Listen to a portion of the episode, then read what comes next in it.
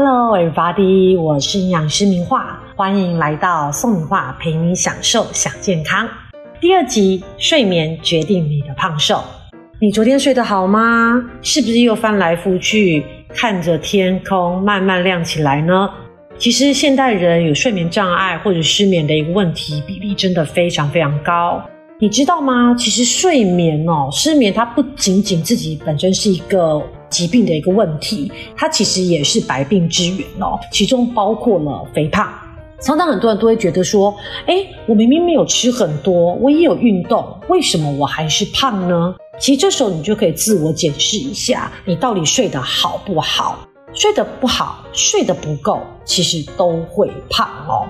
而至于说一天我们到底要睡多久的时间才是比较理想的一个状态呢？根据美国睡眠医学会的建议哦，成年人一天需要睡七个小时左右的睡眠。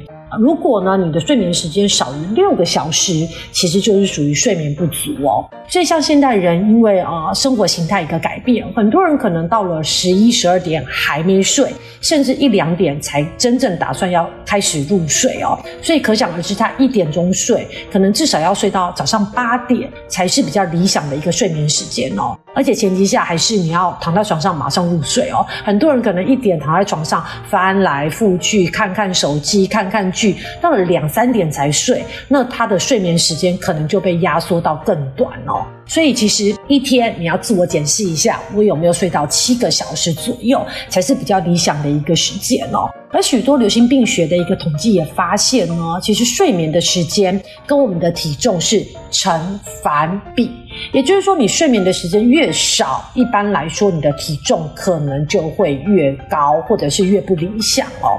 主要的原因呢，其实是跟我们体内的荷尔蒙的一个分泌平衡是有关的。今天就会跟大家介绍几种跟我们的一个睡眠、跟我们的代谢有关的一些荷尔蒙哦。而在介绍这些荷尔蒙之前呢，其实有一个研究先跟大家做一个分享哦。其实当我们如果睡眠不足的情况下呢，其实会增加我们体内饥饿素的一个分泌。所谓的饥饿素，你可想而知嘛，分泌量越多，就会刺激我们的大脑中枢，可能让我们更有饥饿感。同时呢，可能就会增加我们每天热量的一个摄取，而且这些热量可能大多是来自于脂肪或者是碳水化合物，也就是糖类的一些食物来源。而且呢，其实，在我们睡眠状况不好的情况下，除了热量摄取过多，其实也会使我们的代谢受到影响。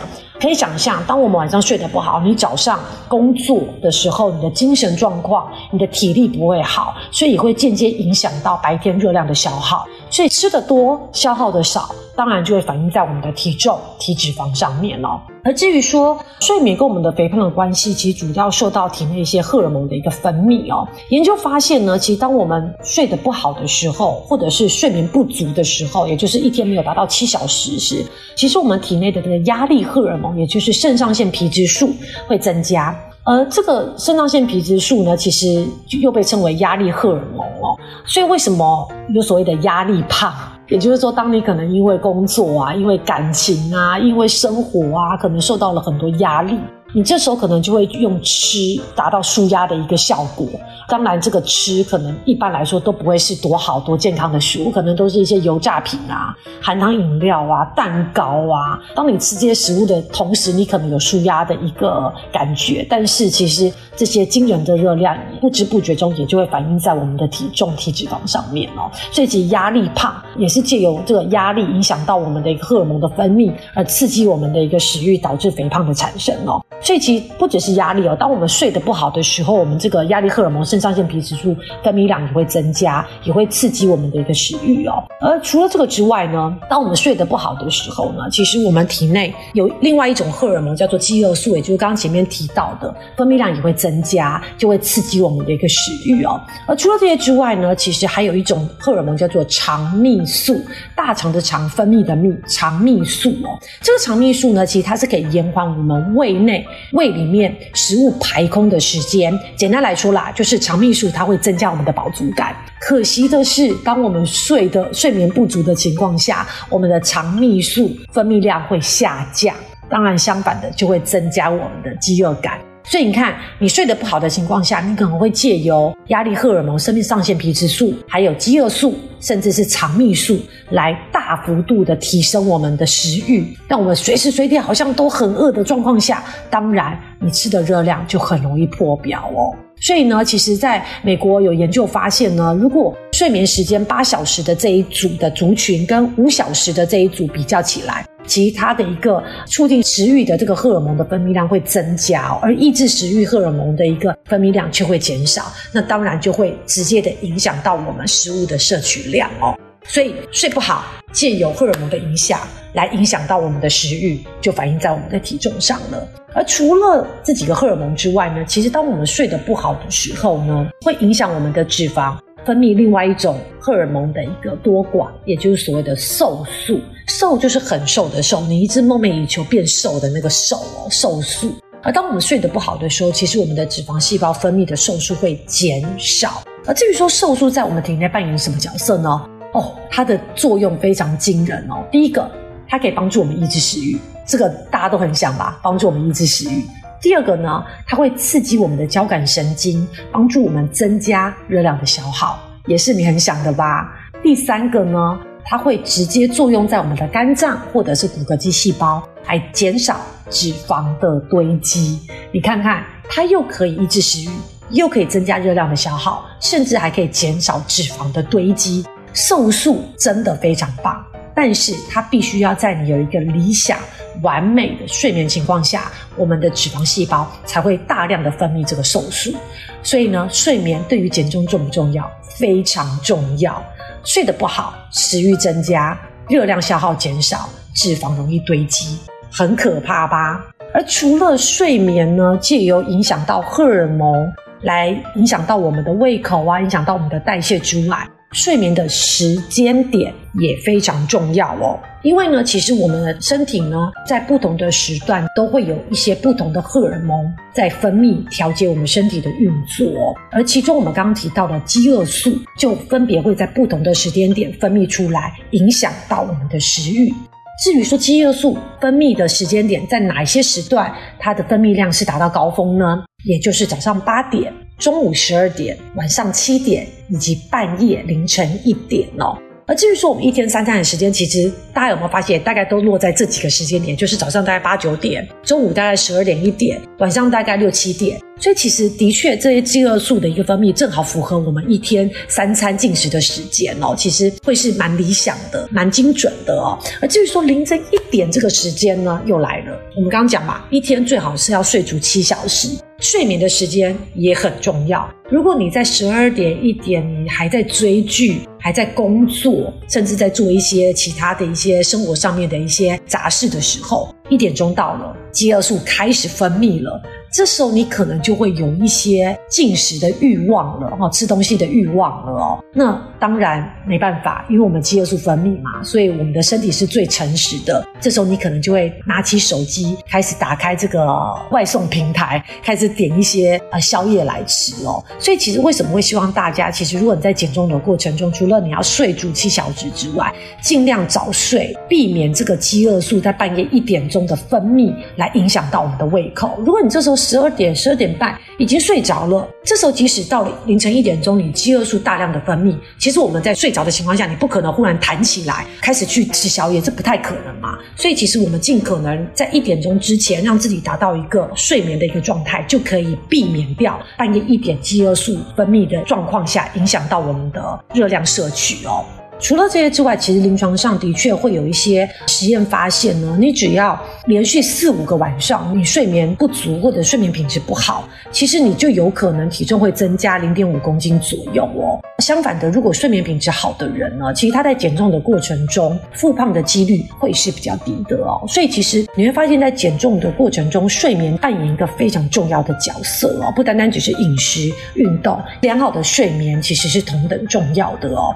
至于说要怎么样打造一个良好的一个睡眠状态呢？我相信的确有些因素哦，包括你可能睡眠的环境有没有噪音啊，有没有光线呐，甚至环境的味道。还有一些温度。像我们知道，其实最近天气忽冷忽热，明明已经十一、十二月了，可是有时候还是动辄可能二七、二八。所以其实我觉得，有的时候可能电风扇啊，或者冷气的一个温度的调节，其实是必要的咯。而至于说在光线的部分，如果你本身可能居住的一个环境太阳直射的地方，或者是很容易受到外面的路灯啊，或者是一些招牌的灯光影响的，你可能适时的就要选择一些，比如说遮光的一些窗帘布，来打造一个比较黑暗的一个环境。因为其实，在我们的这个光线的一个影响，其实会影响到我们体内的褪黑激素。褪黑激素，我相信大家可能有听过，它其实是影响到我们的睡眠品质。所以，当你光线很亮、很刺眼的情况下，其实会影响到我们的褪黑激素分泌量。那分泌量减少的情况下，就会影响到我们的睡眠。所以，其实光线、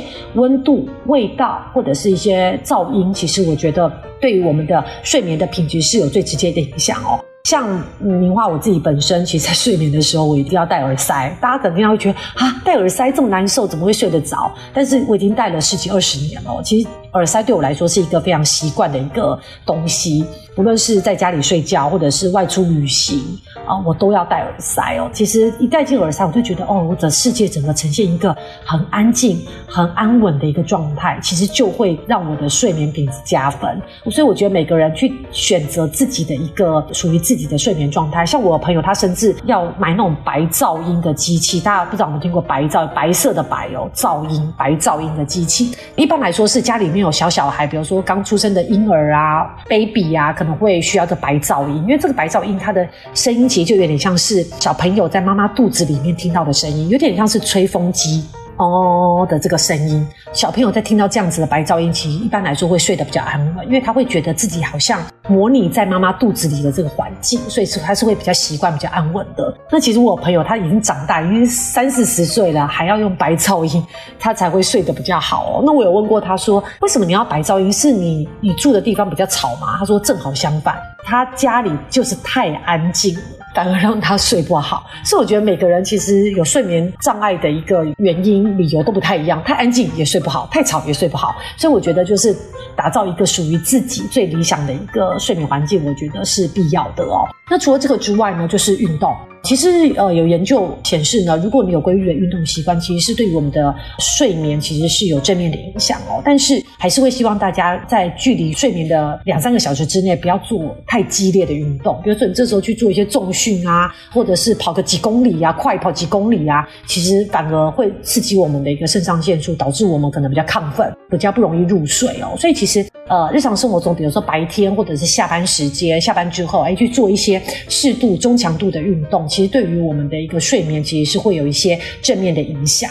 除了这个之外，还有饮食。哎，其实有时候你的晚餐吃的太晚。或者是吃的太油腻，反而是不利于我们的一个睡眠的一个改善哦。因为有时候可能你九十点才吃晚餐，你想要十一十二点去睡觉，其 基本上不太可能哦。因为我们的肠胃道都塞了这么多的食物，一下子要入睡，其实反而是不太容易的。然后再加上可能油腻的东西，本来它消化吸收速度就比较慢，所以当然也会影响到睡眠。还有在晚餐的时候，尽量不要吃一些容易胀气、刺激的食物。容易胀气像什么？大蒜嘛，洋葱啊。韭菜呀，然后还有一些刺激的，像如果晚餐很多人会习惯吃一些麻辣火锅，你都拼命在跑厕所拉肚子了，怎么可能会睡得好？所以其实有的时候晚餐的饮食要稍微的注意一下，比较清淡、比较简单、轻食类的，其实对于我们的睡眠品质会比较不会有这么大的影响哦。那还有就是液体的部分，包括你喝的水或者是喝的一些饮品，比如说如果有些咖啡因的咖啡或者是红茶，这些比较容易亢奋的，刺激我们的一些交感神经的，会比较难入睡哦。还有就是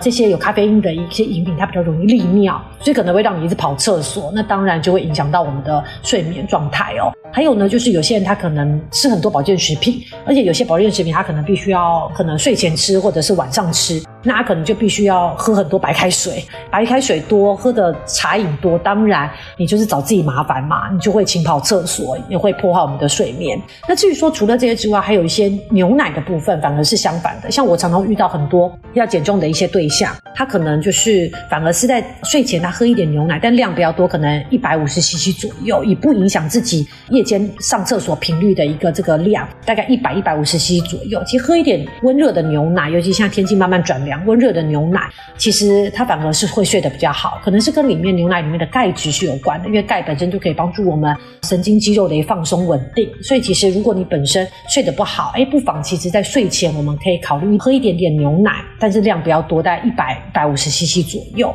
来帮助我们尝试看看，对于你的睡眠品质是不是有一些加分哦。那除了这些之外，还有就是情绪嘛。如果你在睡前追剧，比如男女朋友、生离死别，通常那种剧它都会在一个最精彩的一个时间点直接咔，然后等到下一集才会公布。那这时候你整个脑袋里都在想说，哦，男主角跟女主角啊，到底有没有在一起？到底有没有被拆散等等？那你就是自己找自己麻烦。你整个脑袋里都在想这些东西，你怎么会睡得好嘛？还有一些，比如说社会新闻，或者是你在睡前还在处理你很阿杂的这些日常的工作。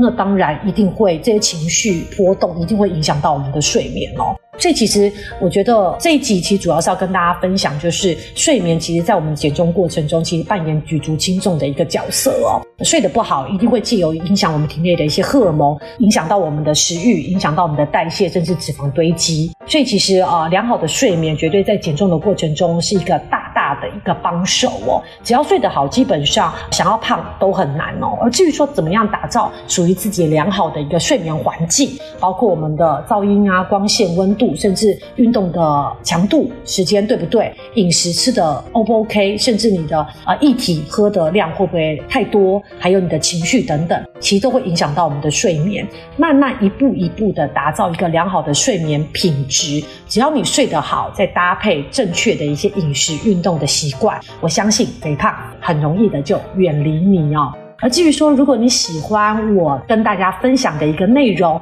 觉得还不错的话，赶紧订阅，而且不吝啬的给我五星的好评喽。那也欢迎将相关的一些减重的一些内容分享给你需要减重的一些家人朋友，让宋明化陪你享受享健康。再见喽，拜。